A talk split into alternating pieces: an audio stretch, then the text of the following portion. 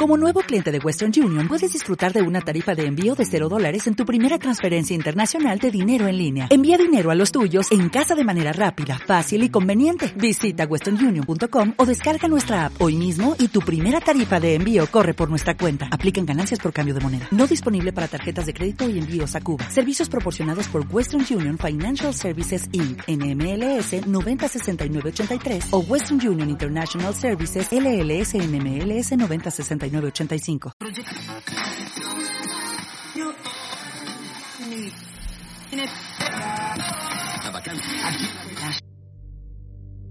Entre columnas. Dirige la respetable logia simbólica Nikola Tesla.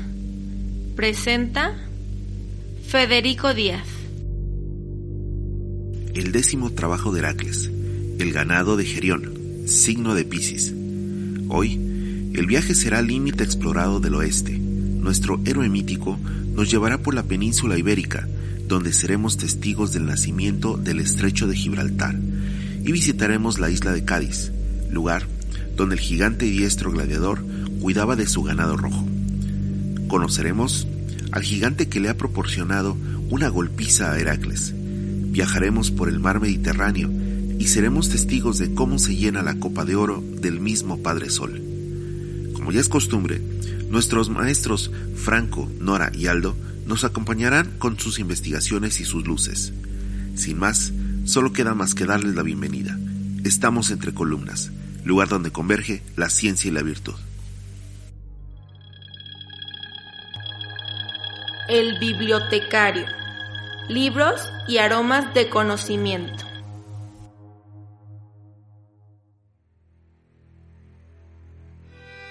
En la mitología griega, Gerión era considerado rey mítico de la civilización.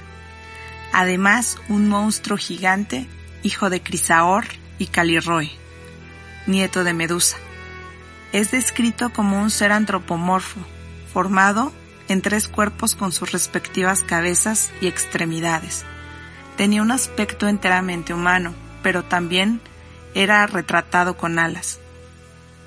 Gerión vivía en la isla Eriteia, que está situada al oeste del Mediterráneo.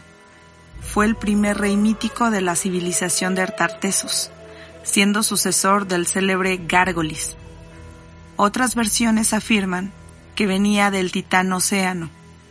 Su fuerza era extraordinaria y su ganado estaba atendido por su pastor Euritión y su perro de dos cabezas Ortro.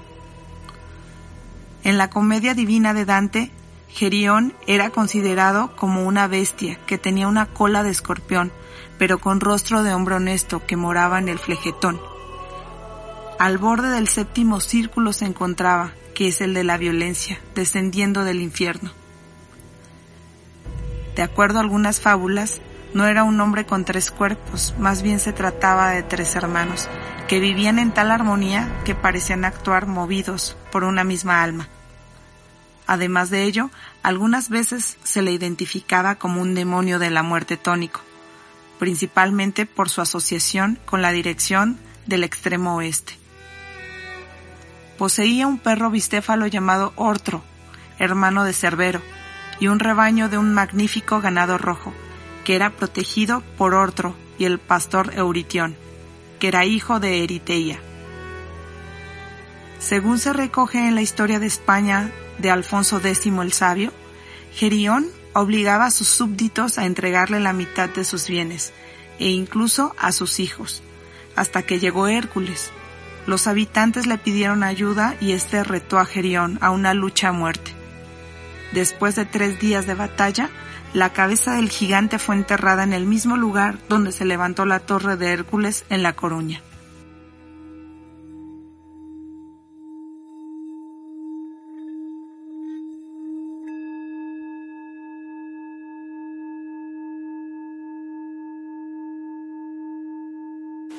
¿Qué tal amigos? ¿Cómo están? Buenas tardes, buenas noches, buenos días, dependiendo del lugar y la hora en donde nos estén escuchando. Bienvenidos una vez más a este podcast llamado Entre Columnas. Nos encontramos en este momento con una vez más un invitado, que ya no es sorpresa.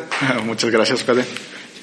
Franco, ¿cómo estás? Bien, bien. Espero Bien. que todos los que nos escuchan también se encuentren bien.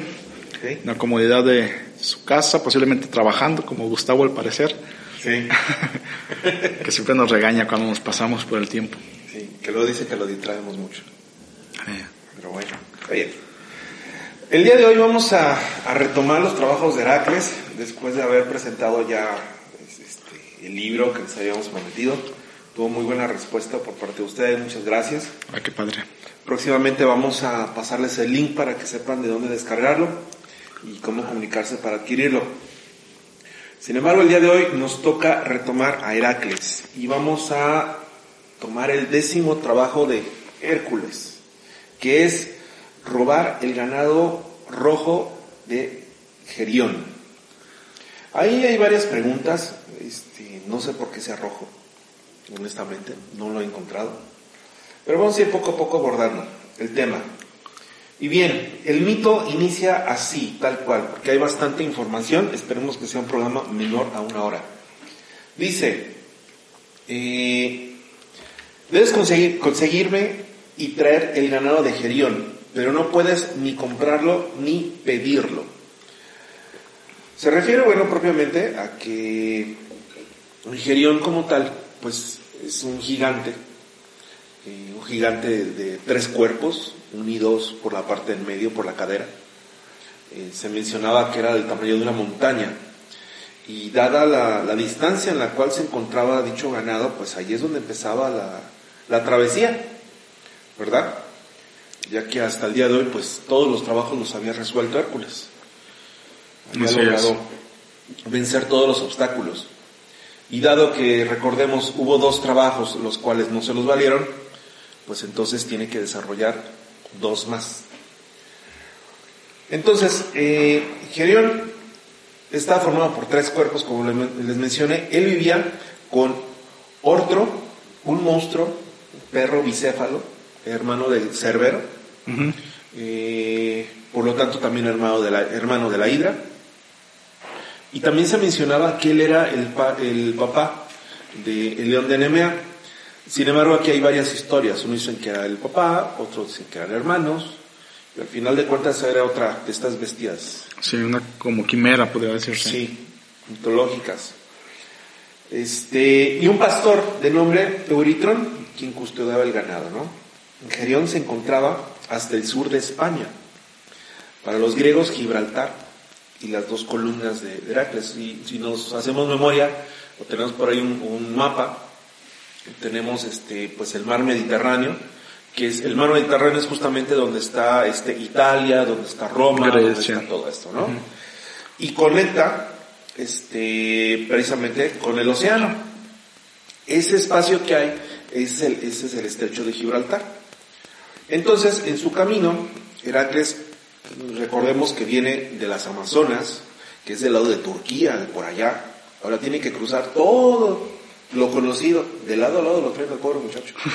Recorriendo las tierras. Sí, sí, sí, o sea, de que conocía lugares, conocía lugares. Entonces ahora va hasta el otro extremo, ¿no? De oriente se va a- a- al- Occidente. Al, al norte, a occidente. Entonces, en su camino se menciona que pasa por África. Y dado que llega a África, el continente con mucho calor, y Los y aquí empiezan desiertos. las- y aquí empiezan las peripecias. se, se enoja con, con Helios. Dice, oye, oye, ya estuvo, hay demasiado calor. Y le dispara flechas. A lo cual Helios, pues obviamente le da risa. Y mira este niño. Se pone con Sansón a las patadas. Pero bueno. ¿Qué tienes, Hércules?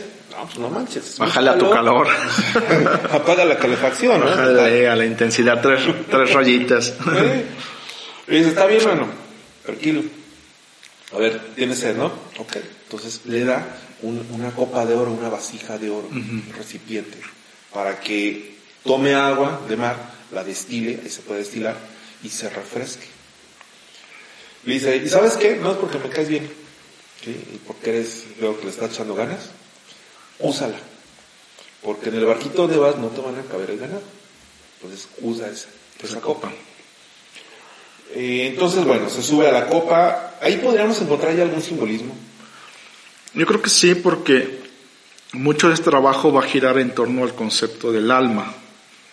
Este, un, análisis que podemos hacer de este ganado rojo, pues es este concepto del alma, ¿no? El alma está atrapada, diría yo, en el inconsciente y hay que hacer un trabajo para encontrarla y al final llegar al trabajo del sí mismo, a la individuación. Otra cosa interesante es que alma, eh, del latín, anima, tiene una relación con el soplo, con el viento, con el hecho de respirar. Y, y esto es porque los animales tienen esta característica, a diferencia de los mundos primitivos como el mineral y el vegetal, pues es la capacidad anímica. Entonces, para, también para mucho, para el, ser humano antiguo, tanto la respiración tenía un contenido, este, por lo etérico, por eso místico, que no se entendía de forma como algo material, y lo otro que distinguía era la sangre, porque en las plantas pues esto no sucedía. Sí había una savia, pero no tenía este color rojo característico. Y obviamente en las peleas que antes eran de cuerpo a cuerpo, este, y en la matanza de los animales para la alimentación y la caza, pues el ser humano se daba cuenta de este fluido rojo que era muy característico de los animales, de los seres que están animados. Sí. Entonces, en ese caso, este, este sentido rojo también podría abonar a la significante del alma. Entonces, mucho de este trabajo va a girar en torno al, descubrimiento de nuestra alma, al trabajo propio o interno del desarrollo del alma. Ahora, el, mito, bueno, también menciona que la gran posesión del gigante era ese ganado, sí. que se le consideraba un, personaje, por así decirlo, millonario, rico, y era por ese ganado en específico. Más allá de las eh, cuestiones de oro, posesiones que pudiera tener, eh, su riqueza era el ganado. Sí, pues, pues esta parte del alma es como la parte que nos conecta con lo humano. De hecho, existe la palabra, se lo he dicho varias veces el ejemplo, ¿no? Existe la palabra desalmado.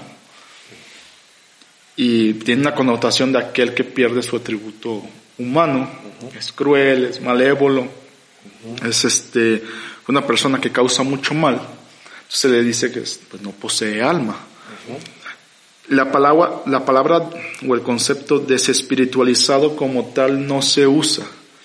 Y cuando esto se tiende a referir a la pérdida, perdiste tu espíritu, sin embargo, pareciera que hacemos alusión a esa facultad del alma. Y solo caería cuando pierdes tu ideal, en el sentido de decir que pierdes el espíritu. Pero es algo muy individual. Entonces, el alma es eso que nos conecta con lo colectivo de nuestra especie, ¿no? O hasta con los mismos animales, lo instintivo, ¿no? La protección que brindamos a nuestras mascotas, todos esos conceptos es propio, propio de alguien que posee alma y al que hace daño es propio de un desalmado.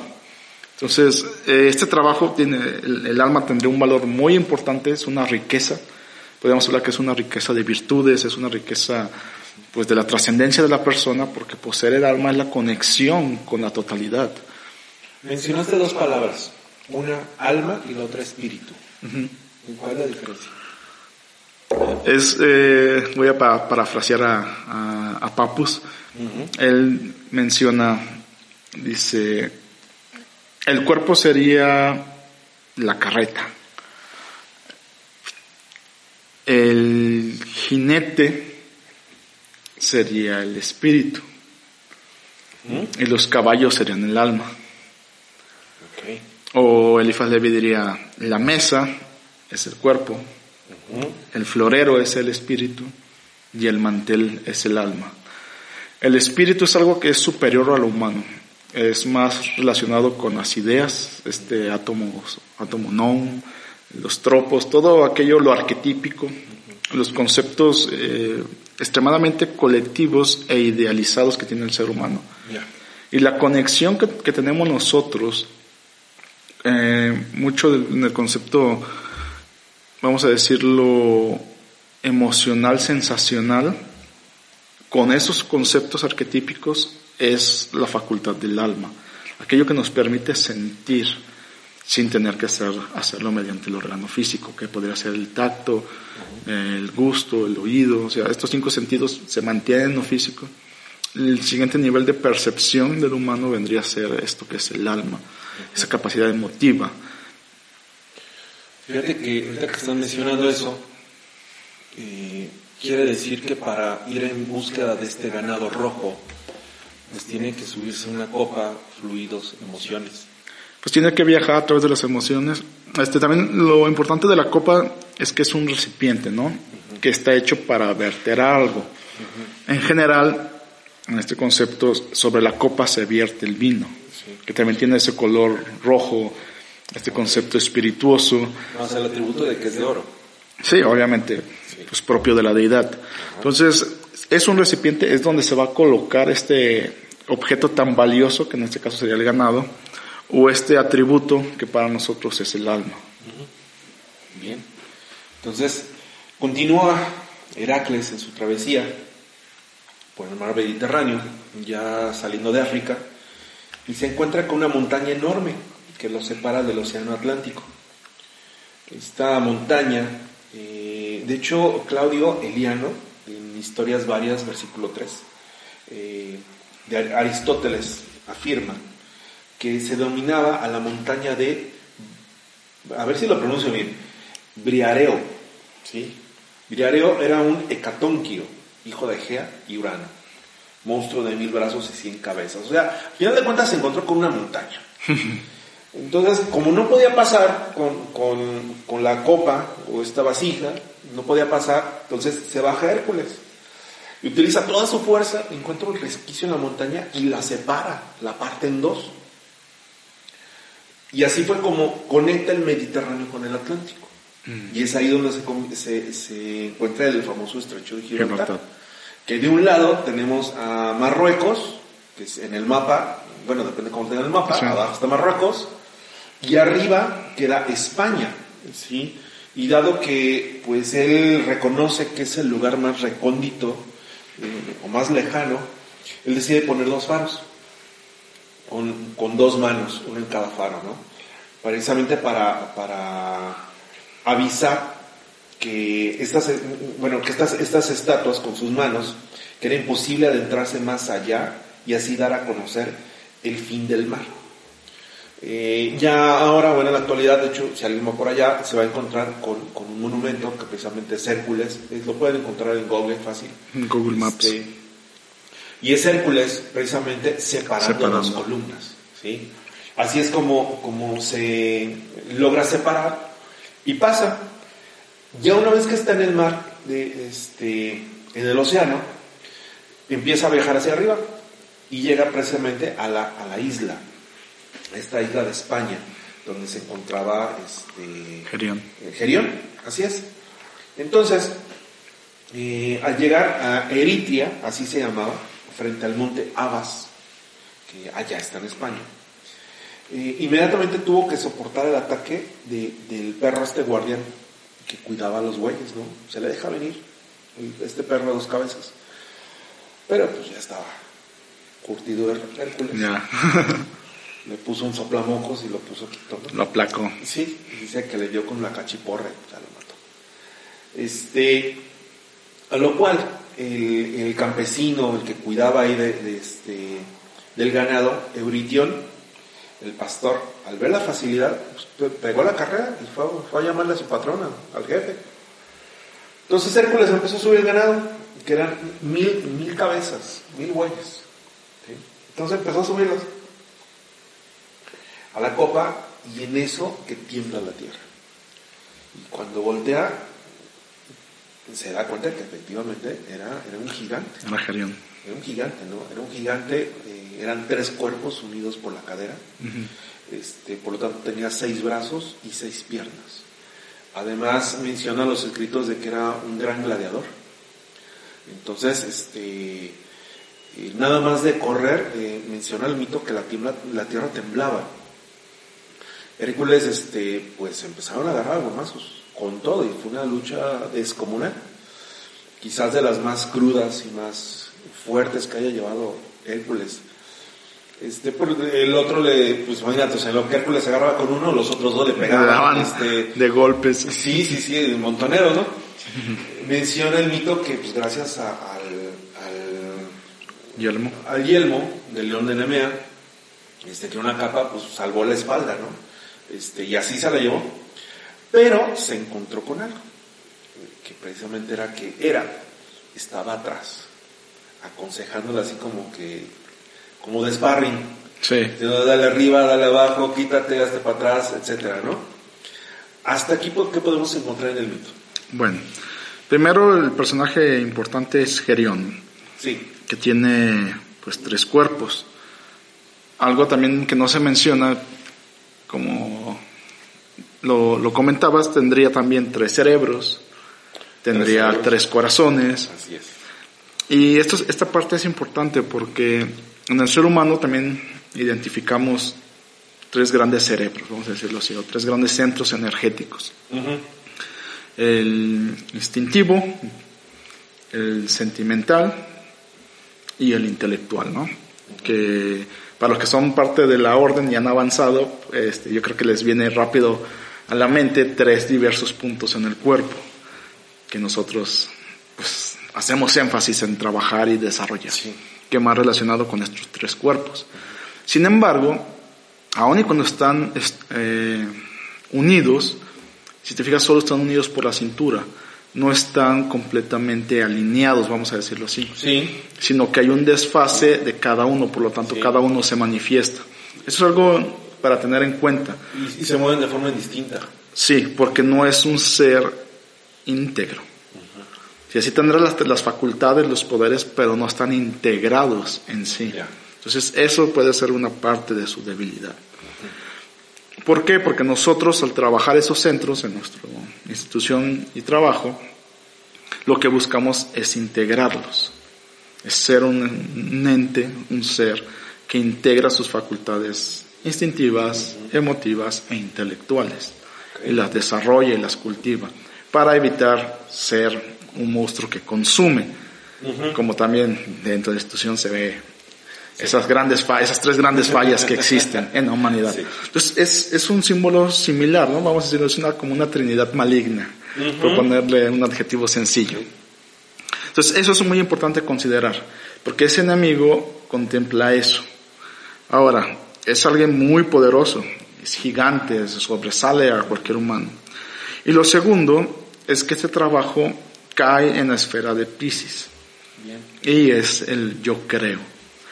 Entonces, esto también es importante tener en cuenta porque es alguien que no sabe, es alguien que cree. Cree, cree saber. Cree saber. Entonces es algo que no está comprobado, se mueve por creencias. Entonces esto es parte de cuando las cosas no están integradas, cuando las dudas en nosotros no están integradas, solo nos queda la creencia. De ahí viene la proyección. Sí, de ahí viene el concepto de proyectar. Porque en alquimia este, se dice que Pisces es la unión mediante la proyección. ¿Qué involucra esto? Ya es algo también importante en alquimia. En alquimia la proyección solo se da a través de la piedra filosofal. Es como si fuera como un tipo galvanizado, vamos a decirlo así. Nomás que el galvanizado necesita un líquido. La proyección no necesita el medio líquido. Y como punto importante, la piedra filosofal también conceptualmente se le da el color rojo, que es el máximo punto de la alquimia, que es el rubedo.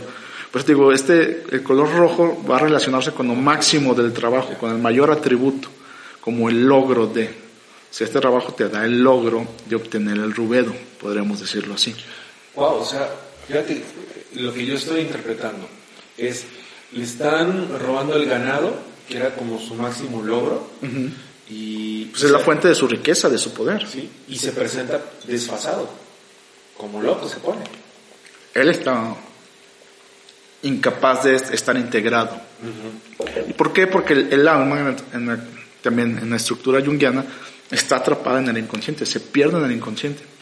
De hecho, digo, como sacando este símbolos similares y adjuntos a color rojo.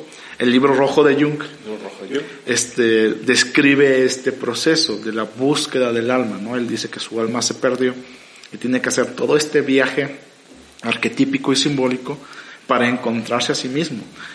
Pero en ese encontrarse a sí mismo necesita primero encontrar su alma, que es ese rostro que le va a inspirar poder realizar todo el deambular por los infiernos para llegar a su trabajo, similar a lo que hace este, Dante Alighieri en la Divina Comedia, que Gerión también aparece en la Divina Comedia, en uno de los este, círculos del infierno.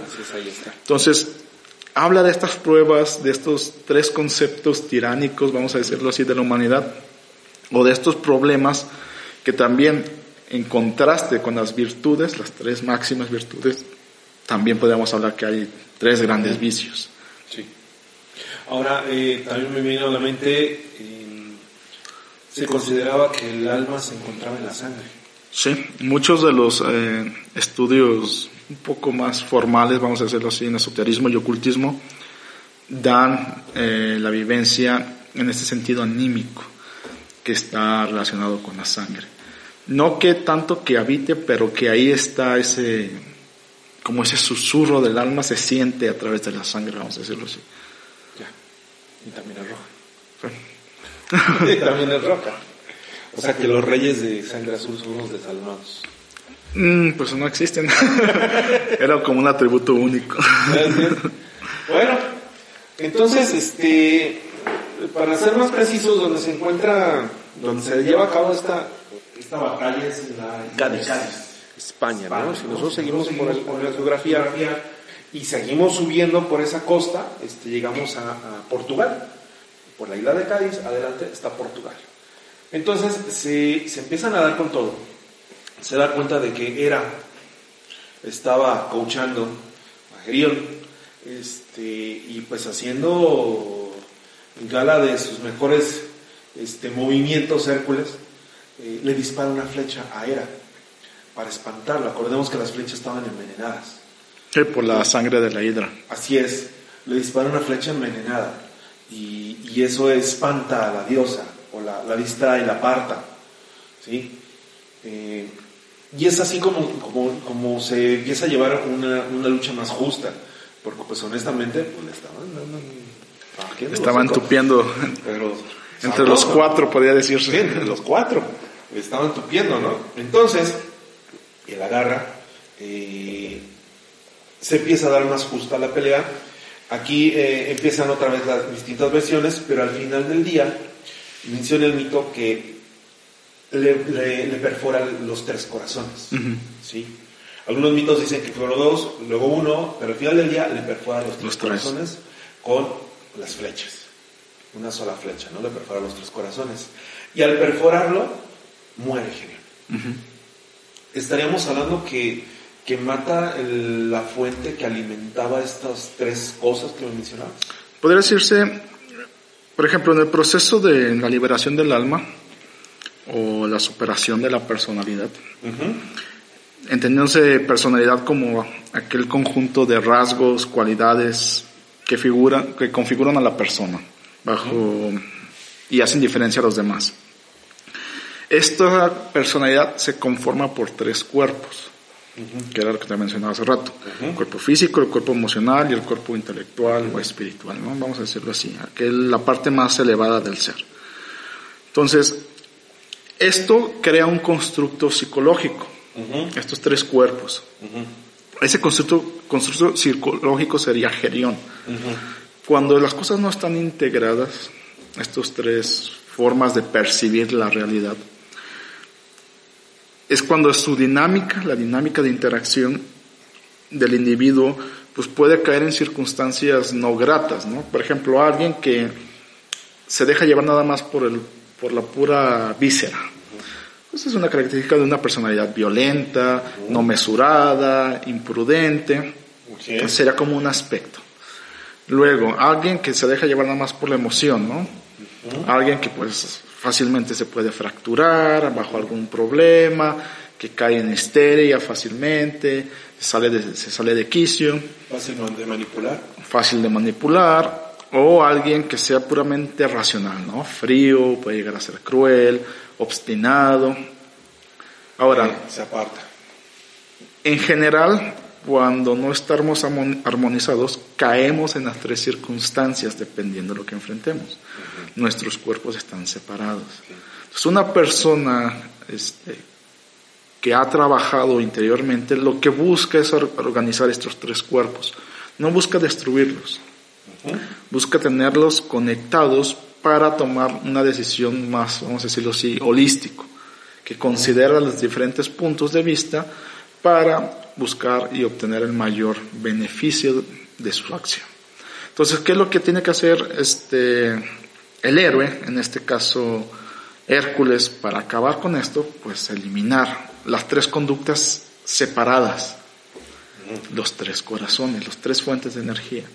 Y de esa forma, al vencer su personalidad o su ego, en el trabajo, ahora vamos a hablar del trabajo interno, del trabajo personal, necesitamos desenmascararnos, nuestras facetas, para poder llegar al meollo de lo que en realidad somos nosotros, la identificación de nuestra sensibilidad humana que quiere trascender. Entonces para ello es necesario pues, hacer todo este viaje, esta pelea con nuestras cuestiones ególatras, con nuestras cuestiones de personalidad, que tal vez por cuestiones de la vida nos han hecho pues tomar diferentes facetas.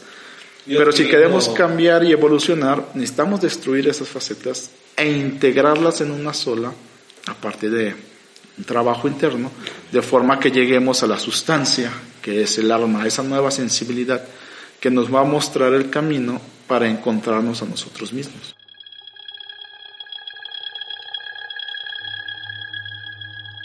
El bibliotecario. Libros y aromas de conocimiento.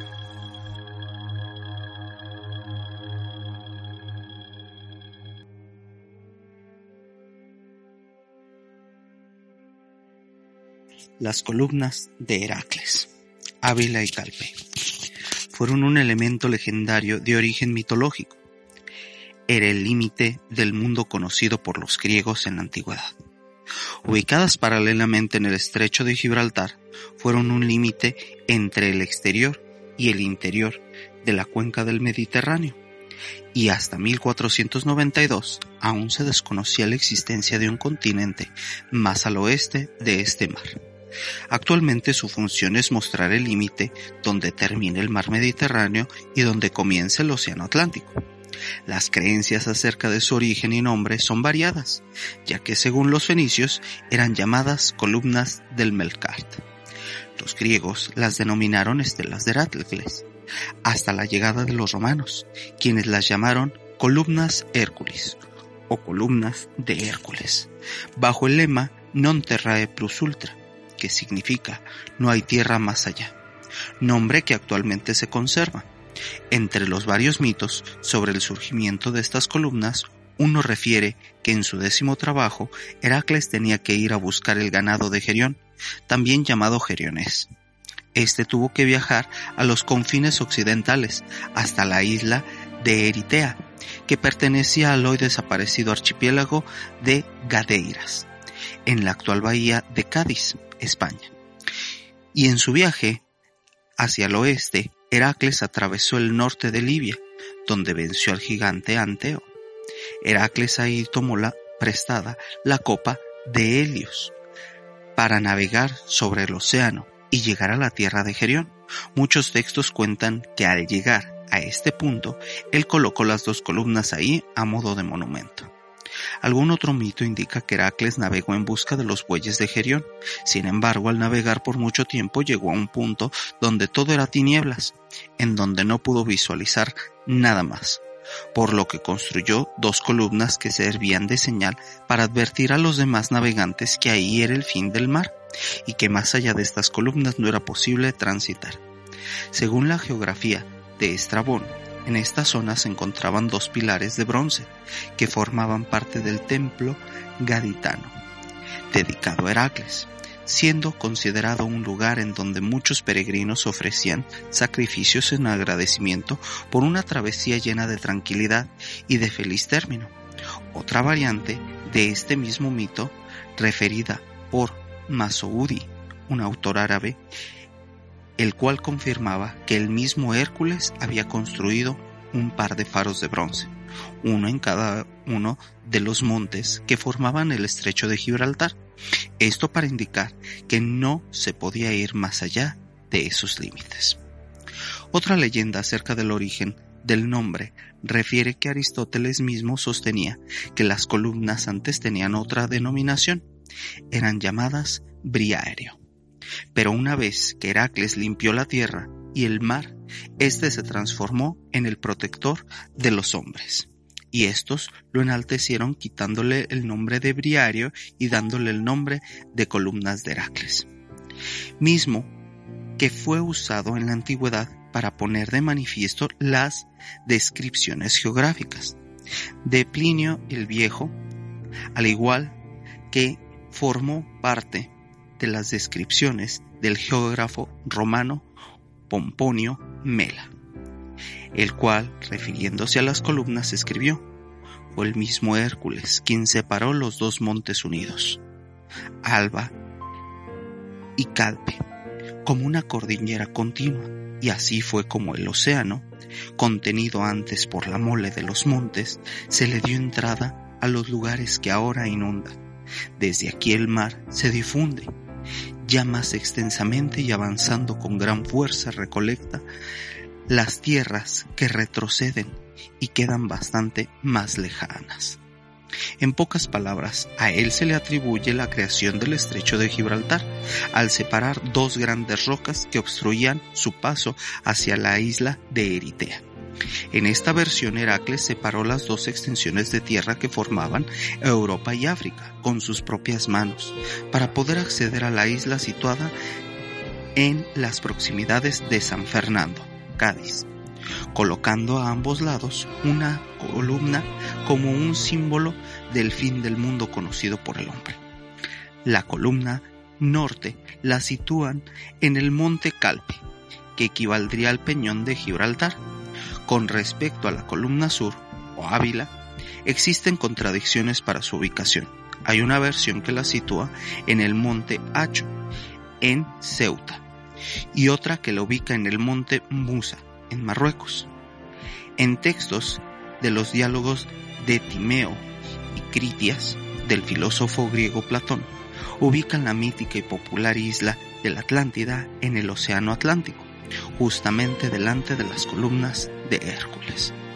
Actualmente existen dos representaciones de estas columnas, donde en el año 2007 el escultor ginés Serran Pagan creó estas dos obras simbólicas dedicadas a este mito.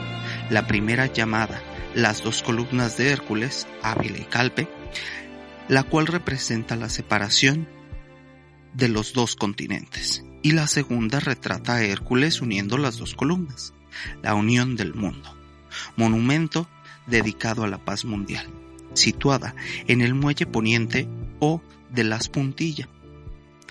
Son dos figuras colosales de Hércules, esculpidas en bronce, de 8 metros de altura y con 8 toneladas de peso cada una. Estas constituyen las obras de mayor dimensión sobre la mitología clásica en el mundo contemporáneo. Psicólogo es canasta básica. Sí, pues es para, por ejemplo, Jung, en el trabajo del sí mismo, que para él es el arquetipo central de, pues de todo lo inconsciente colectivo, o sea, al final es que el individuo llegue al sí mismo, de, se identifique.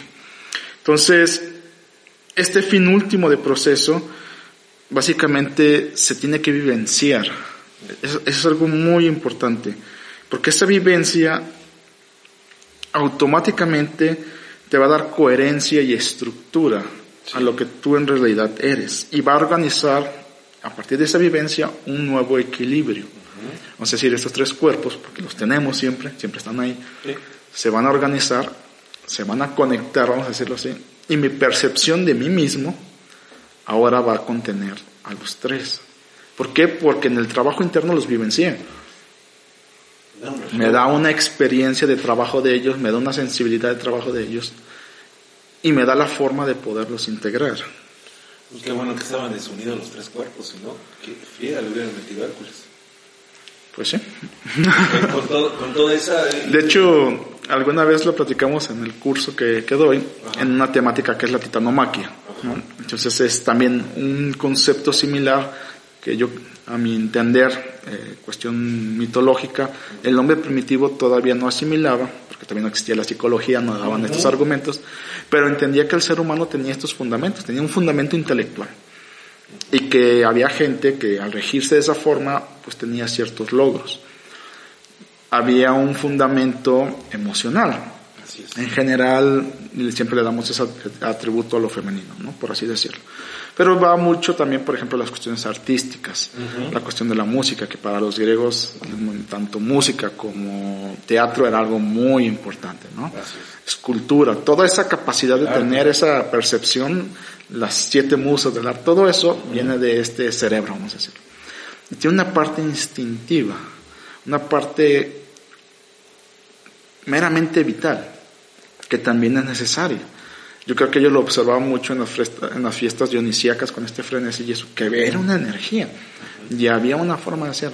Entonces, para aquel individuo que caía, por ejemplo, en el vicio extremo, pues era un desbordamiento de este primer cerebro puramente emocional, y pues obviamente acababa pues mal, ¿no? No era infuncional para la organización civil griega que pues, era bastante estudiada y estructurada aquella persona dedicada nada más al ocio de la emoción, pues también cumplió una función, pero no tenía todo el atributo. Y finalmente, pues la parte intelectual también eran gente de ocio, la gente intelectual. Y al final, este también, pues se volvían muy estructurales en su toma de decisiones, en sus argumentos y en ocasiones también no eran fructíferos. Aquellos filósofos que trataban de integrar todo esto, brindaban a la sociedad valores, argumentos y terminaban siendo pues aquellos que inspiraban a los demás a seguir su camino. Claro. Fíjate que eh, viendo otro tipo de civilizaciones, pues en realidad, eh, por lo menos de las que yo conozco, eh, pues sí cumplen con esas tres funciones.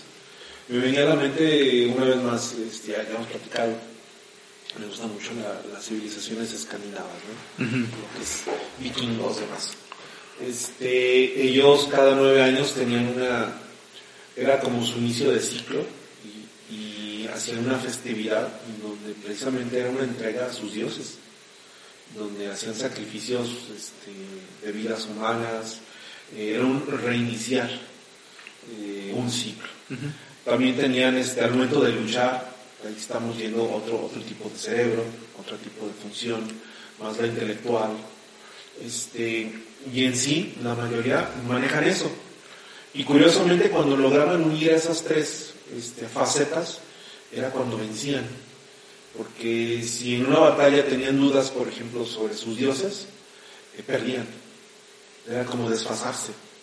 Entonces todo tenía que estar totalmente alineado para que lograran eh, lograr esos combates. Sí, digo, podemos verlo tanto en Platón, Aristóteles, Sócrates, ¿no? Hay argumentos de cómo debe ser el gobierno.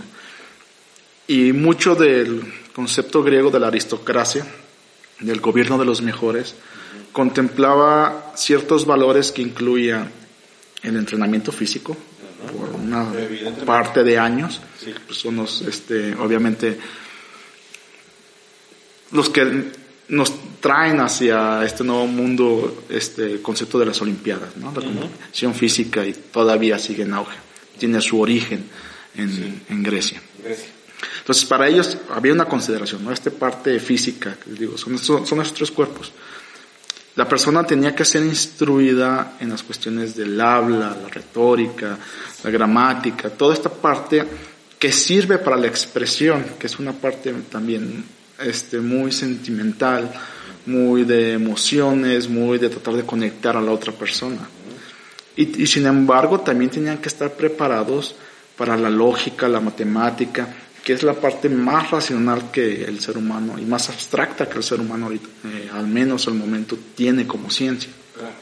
Entonces, si te fijas, para ellos, el gobernante más diestro de todo eso tenía que tener estas, estas tres cuerpos trabajados, estas tres conexiones y en él mismo. No decían, ah, todo lo que tenga que ver con este, lógica, pues vayan con los matemáticos y No, el mismo gobernante debía de incluir todos estos atributos debían estar en su ser, de forma de que él pudiera tomar las mejores decisiones contemplando toda la panorámica. Bueno, desde el punto de vista de instituciones estaríamos hablando, un ejemplo sería Salomón. Podría decirse, como representación simbólica. Sin embargo, todavía él no lo tiene, por eso requiere de otro personaje. Todavía no está incluido. Entonces, se trata de entender esto, que en el sentido del ser perfecto, el ser trascendente, pues tiene la conexión de la totalidad. Y ese, ese punto es clave, es el uno, es la unión, ¿no? de lo que viene a hablar el trabajo de Pisces. Es la unión, es hacer uno, es integrar todos los conceptos. Y esta parte es muy importante y es algo que en la figura de Gerión no existía. No existía. Sí, porque bueno, de hecho el elemento de Pisces es el agua. O sea, su ocasión es invernal. Y él estaba viendo, por ejemplo, parte de su carácter es que son tolerantes. Y ahí estamos. Son muy sentidos. Tal vez toleran, pero son sentidos. Bueno, o sea, se guardan. Sí. Se guardan las cosas. Sí, son bastante sentidos los piscis.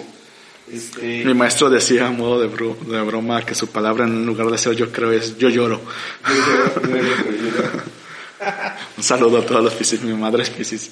Ay, no, bueno. Pero sí, son, tiene esta característica de, de hecho también en, en el estudio un poco ya más esotérico, Pisces representa el karma, ¿no? Todo el cierre de los ciclos, las pruebas finales, todo lo que hace corte y se cierra, ¿no? De aquí en adelante es distinto.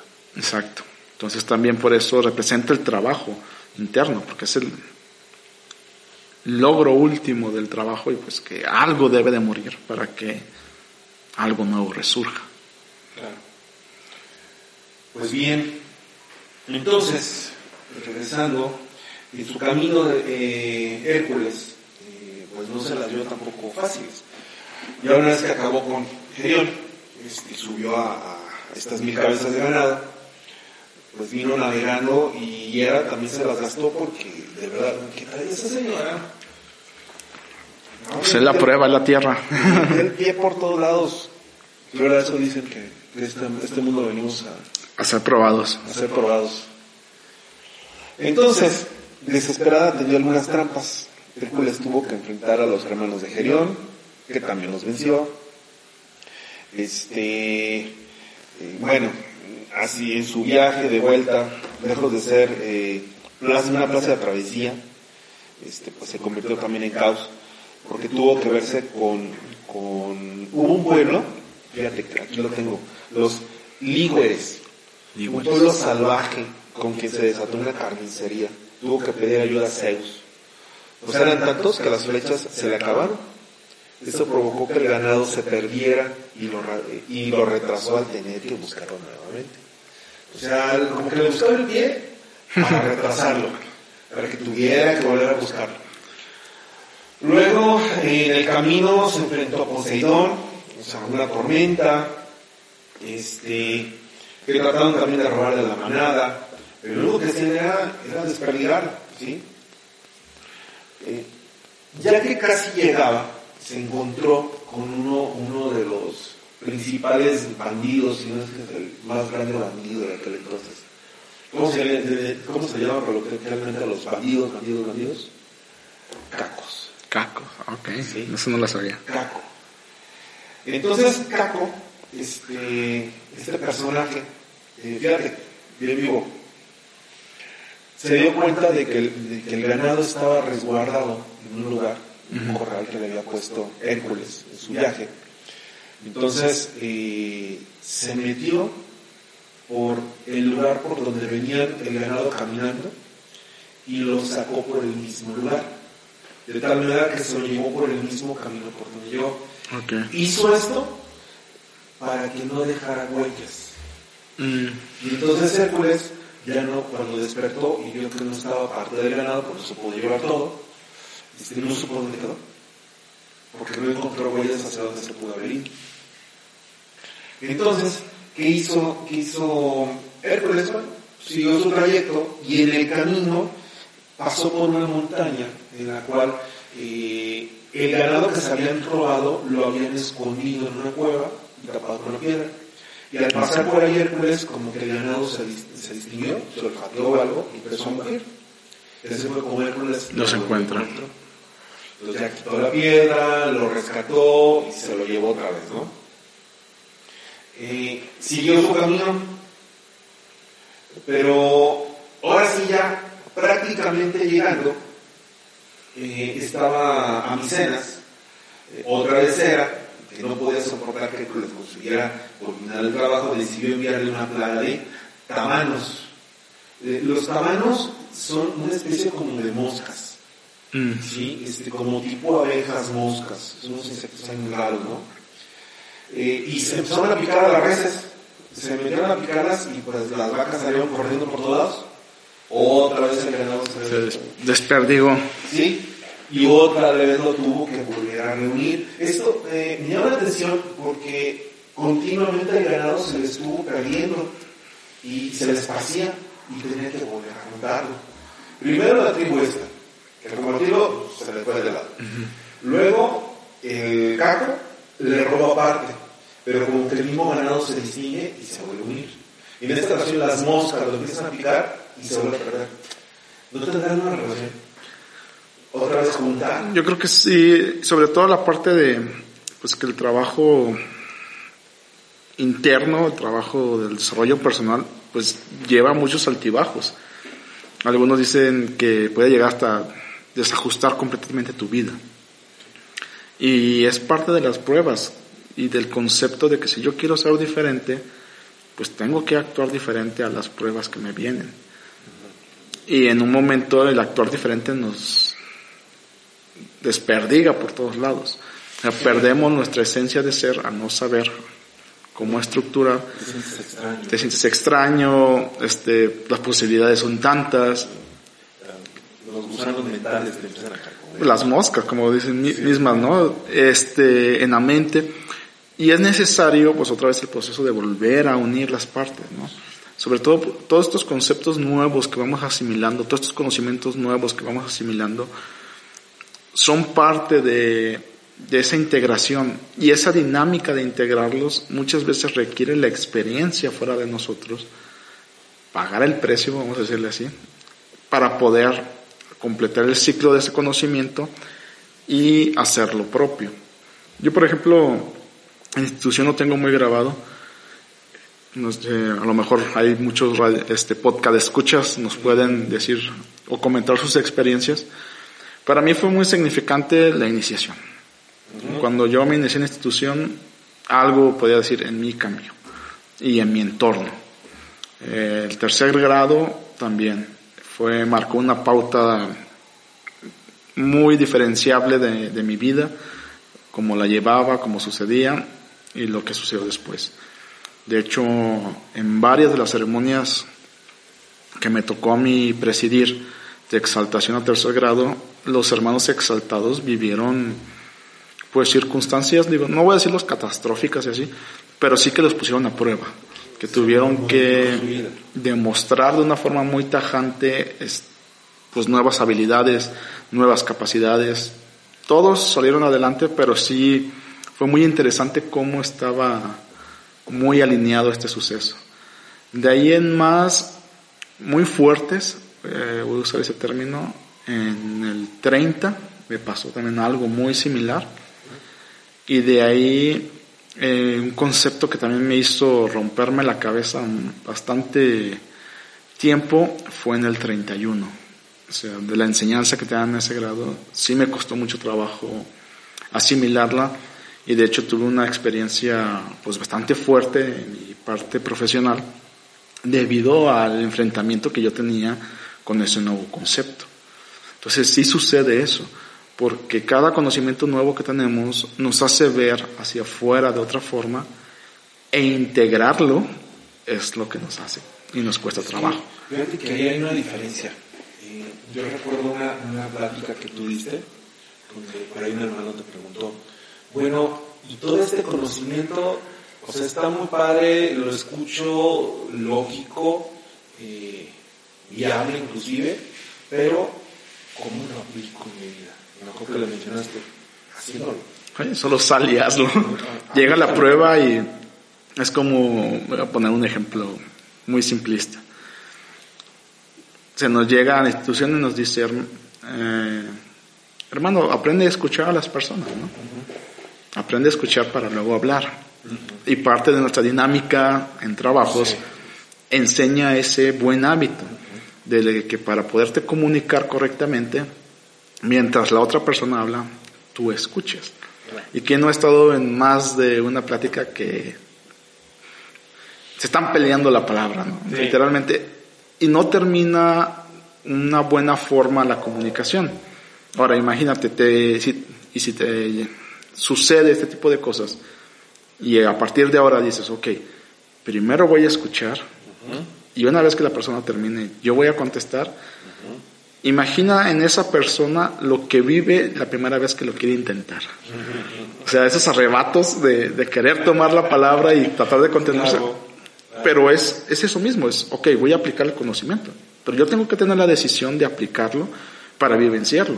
Porque de nada sirve que me, me instruyan en el- las formas correctas de la comunicación y del habla y de la escucha si no las voy a utilizar. Y más cuando te metes en el tema de que, ok, ya estoy sintiendo esa desesperación por quererme meter a, a debatir o a defender una postura, etcétera. Este, y ahora cuando te preguntas, bueno, ¿y por qué siento eso? ¿Eh? ¿De- ¿O dónde me está pegando eso? ¿De dónde viene? Y, y ese, y es abrir la caja de Pandora. Y por ejemplo, ahorita muchos movimientos sociales se basan en eso, en arrebatar palabra, en gritonear, en- y demuestran que no tienen argumentos, atacan el- la famosa falacia eh, del hombre de paja, ¿no? Atacan a la persona en lugar de atacar la argumentación, en lugar de tener los espacios para hacer los juicios y los silogismos correctos, y se dejan llevar por un instinto. Ya hay uno de los cuerpos de Gabriel. Pero es eso que mencionabas, o sea, ¿de qué sirve ese conocimiento? Pues de nada si no se lleva a la práctica. Pues es cosas que están ahí. ¿sí?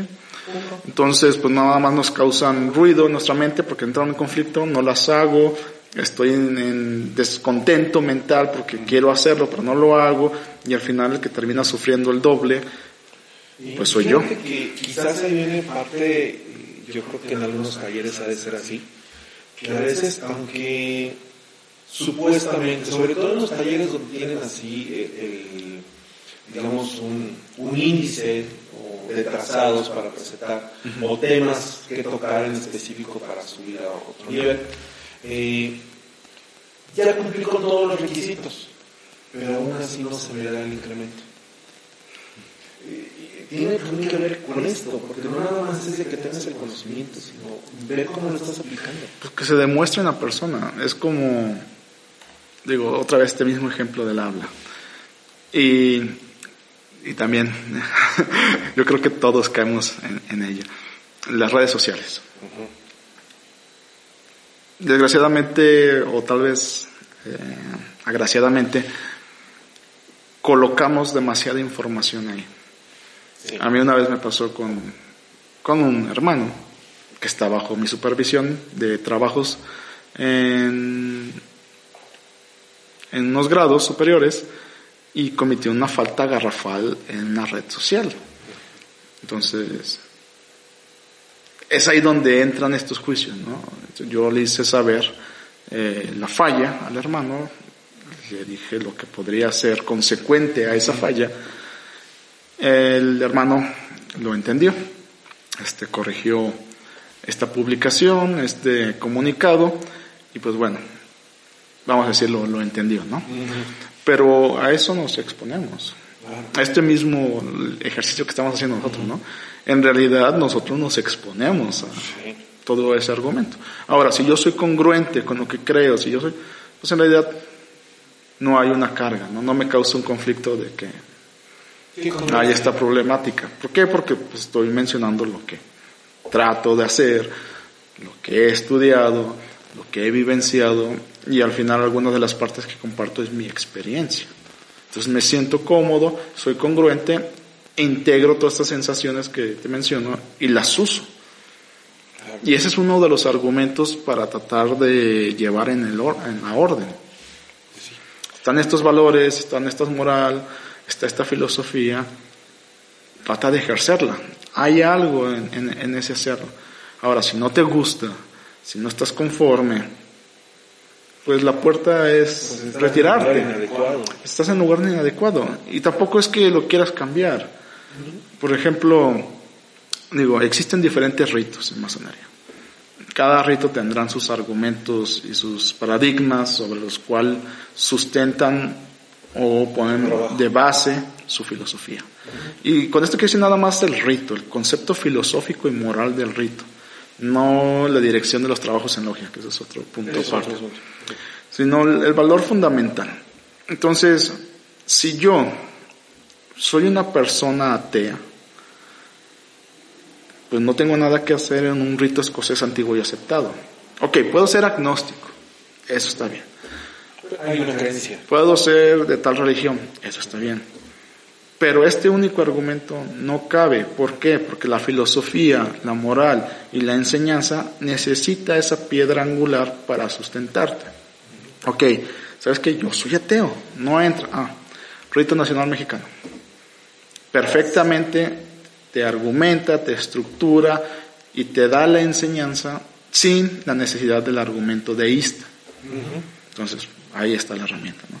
Yo no me conflictúo, la institución, pues no se conflictúa, sino simplemente no me, no me infringe y me marca las líneas de su normativa, que al final, pues yo tengo que aceptarlas o retirarme. Y ese juicio en ocasiones también no pasa, de falta de congruencia.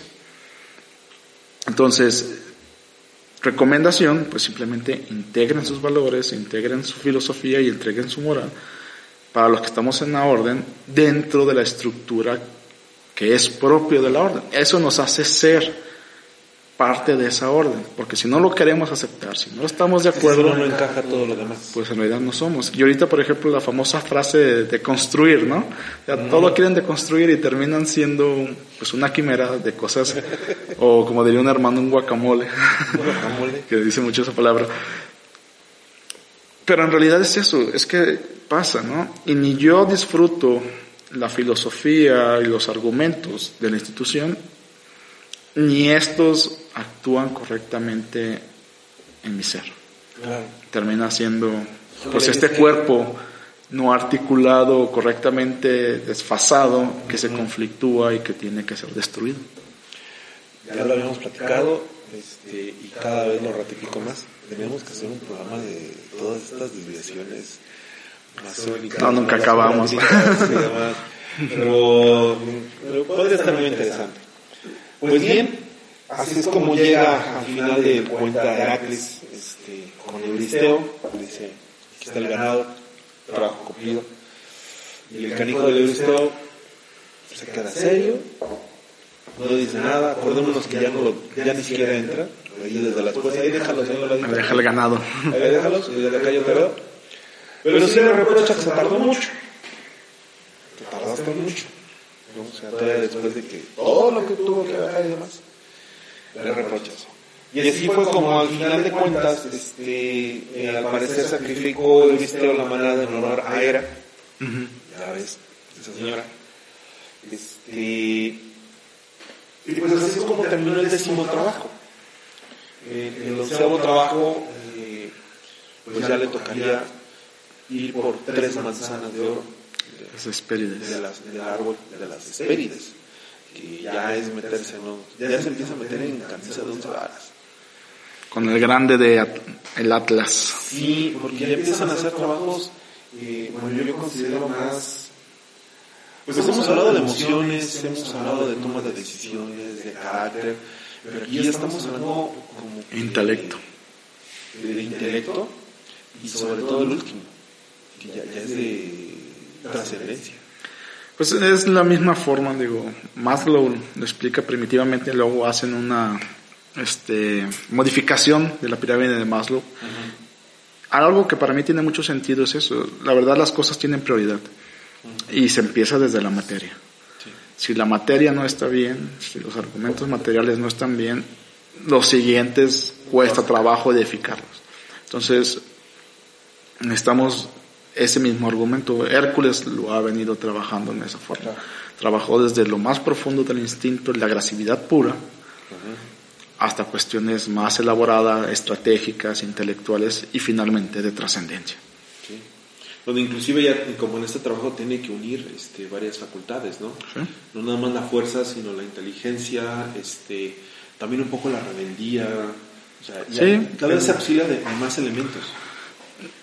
Antes le dictaban qué hacer. Sí. Ahora ya él discierne y actúa en consecuencia. Inclusive empieza a ver cosas más allá, como en este caso que se da cuenta que era, este, era quien estaba manejando el tiempo. ¿Sí? cosas que ya no son tan comunes las empieza a notar. Entonces sí es parte de la evolución de las armas que posee, de la experiencia que posee y pues es la experiencia que se gana con el tiempo y el haber trabajado. Eso le llamamos sabiduría. Exactamente. Pues bien, creo que otra vez lo logramos. Sí. Franco, un último comentario. No, pues es, te agradezco, Fede, el espacio. Ya casi acabamos. Ya casi lo logramos. Ya casi lo logramos. Ya, ya estaba lista tu oficina con privado. Ya. Ya, tiene estacionamiento, credencial. Sí, ya, ni modo. a alguien más le tocará. Pues muchas gracias. No, a ti, Federico, y a todos los que nos escuchan. Por acompañarnos el día de hoy. Este, sobre todo gracias a ustedes por escucharnos. Eh, Recuerden que nos pueden escuchar en Apple Podcasts, en Spotify, en Google Podcasts, en Deezer. En nuestras redes sociales, en Instagram nos encuentra como Masones-México, en Facebook como Logia Nikola Tesla. También está nuestra página de internet, www.logianicolatesla.com. El próximo capítulo, el próximo programa, estamos hablando del trabajo número 11, que es tomar tres manzanas de oro del árbol de las Hespérides. ¿sí? Eh, recordemos que son mitos y existen gracias a la tradición oral, al igual que este podcast exigen, eh, existe gracias a ustedes, gracias a que lo comparten y, y comentan. Pues bien, no me queda más que decir, estamos entre columnas, lugar donde converge la ciencia y la virtud. Hasta pronto. Hasta pronto.